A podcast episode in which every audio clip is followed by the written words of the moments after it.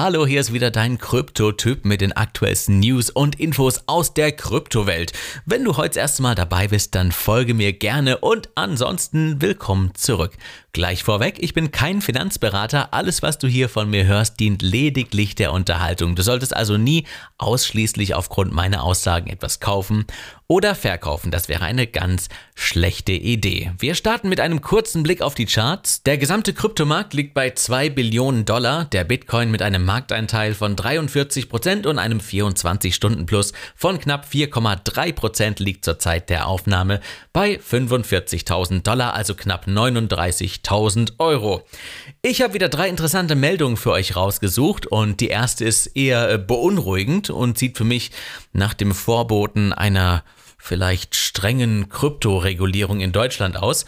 Ähm, deutsche Binance-Kunden müssen Kryptoderivate bis Weihnachten liquidieren. Der Cointelegraph schreibt hierzu, deutsche Kunden der Kryptobörse Binance müssen bis zum 23. Dezember alle Positionen in Kryptoderivaten auflösen, so eine in sozialen Medien geteilte und noch unbestätigte Mail des Unternehmens. Die durch Binance bislang nicht offiziell bestätigte E-Mail weist deutschen Kunden offenbar an, jegliche Positionen in Kryptoderivaten innerhalb von 90 Tagen aufzulösen. In dem Tweet dazu von The Bit Kryptowski heißt es, sehr geehrter Benutzer, wichtiger Hinweis, Schließung Ihrer Derivatenposition bis zum 23. Dezember 2021. Mit sofortiger Wirkung haben Sie 90 Tage Zeit, um Ihre Position in den folgenden Produkten zu reduzieren und zu schließen. Das wären Termingeschäfte, Optionen, Marge und gehebelte Token. Sie können Ihr Margenguthaben aufstocken, um Nachschussforderungen und Liquidation zu verhindern, aber Sie können Ihre Position nicht erhöhen oder neue Positionen eröffnen. Bitte überwachen Sie alle Positionen und schließen Sie diese vor dem 23. Dezember 2021. Danach werden Sie nicht mehr in der Lage sein, die Position manuell zu schließen und Binance wird alle verbleibenden offenen Positionen schließen. Auch wenn Binance die E-Mail und das darin angekündigte Vorgehen bislang nicht offiziell bestätigt hat, besteht an deren Echtheit nur nur wenig Zweifel. Als Binance den Handel mit Futures und Derivaten auf Kryptowährung im Juli einstellte, war bereits von einer geplanten 90-Tage-Frist zur Auflösung von Restpositionen die Rede gewesen. Ja, und äh, auch wenn hier nicht der normale Spothandel erwähnt wird und vorerst wohl auch nicht gefährdet ist, könnte das durchaus jetzt ähm, das Vertrauen einiger Binance-Nutzer trüben.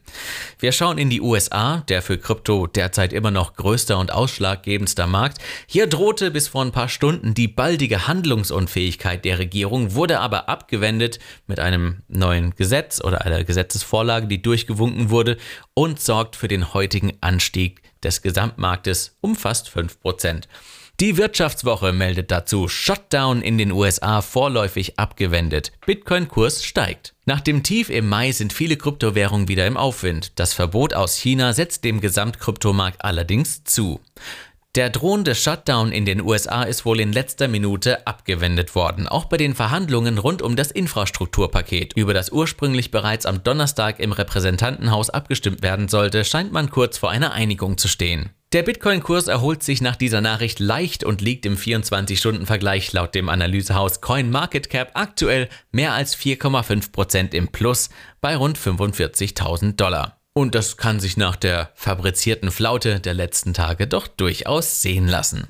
Und der Coincierge hat gute Nachrichten für alle Ethereum-Halter. Er schreibt, Bullish für ETH. Kreditkartengigant Visa baut ein Zahlungsnetzwerk auf Ethereum auf. Visas universeller Zahlungskanal. Das Unternehmen zeigt deutliches Engagement, um eine führende Rolle bei der Zahlungsabwicklung per Krypto durch Zentralbanken zu übernehmen.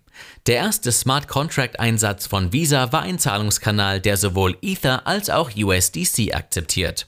Es handelt sich dabei um ein konzeptionelles Protokoll, das der Zahlungsabwickler derzeit entwickelt. Das Protokoll soll die Interoperabilität zwischen digitalen Zentralbankwährungen CBDCs ermöglichen, genannt Universal Pay Channel oder kurz UPC. Es ist alles Teil des Plans. Die Entwicklung dieser Woche ist bei weitem nicht der erste Schritt von Visa, sich in Kryptowährung zu engagieren. Letzten Monat hat das Unternehmen einen CryptoPunk gekauft und eine positive Perspektive rund um NFTs veröffentlicht. Hinzu kommt, zur Mitte des Jahres 2021 teilte das Unternehmen mit, dass in diesem Jahr über eine Milliarde US-Dollar für kryptogebundene Visakarten ausgegeben wurde.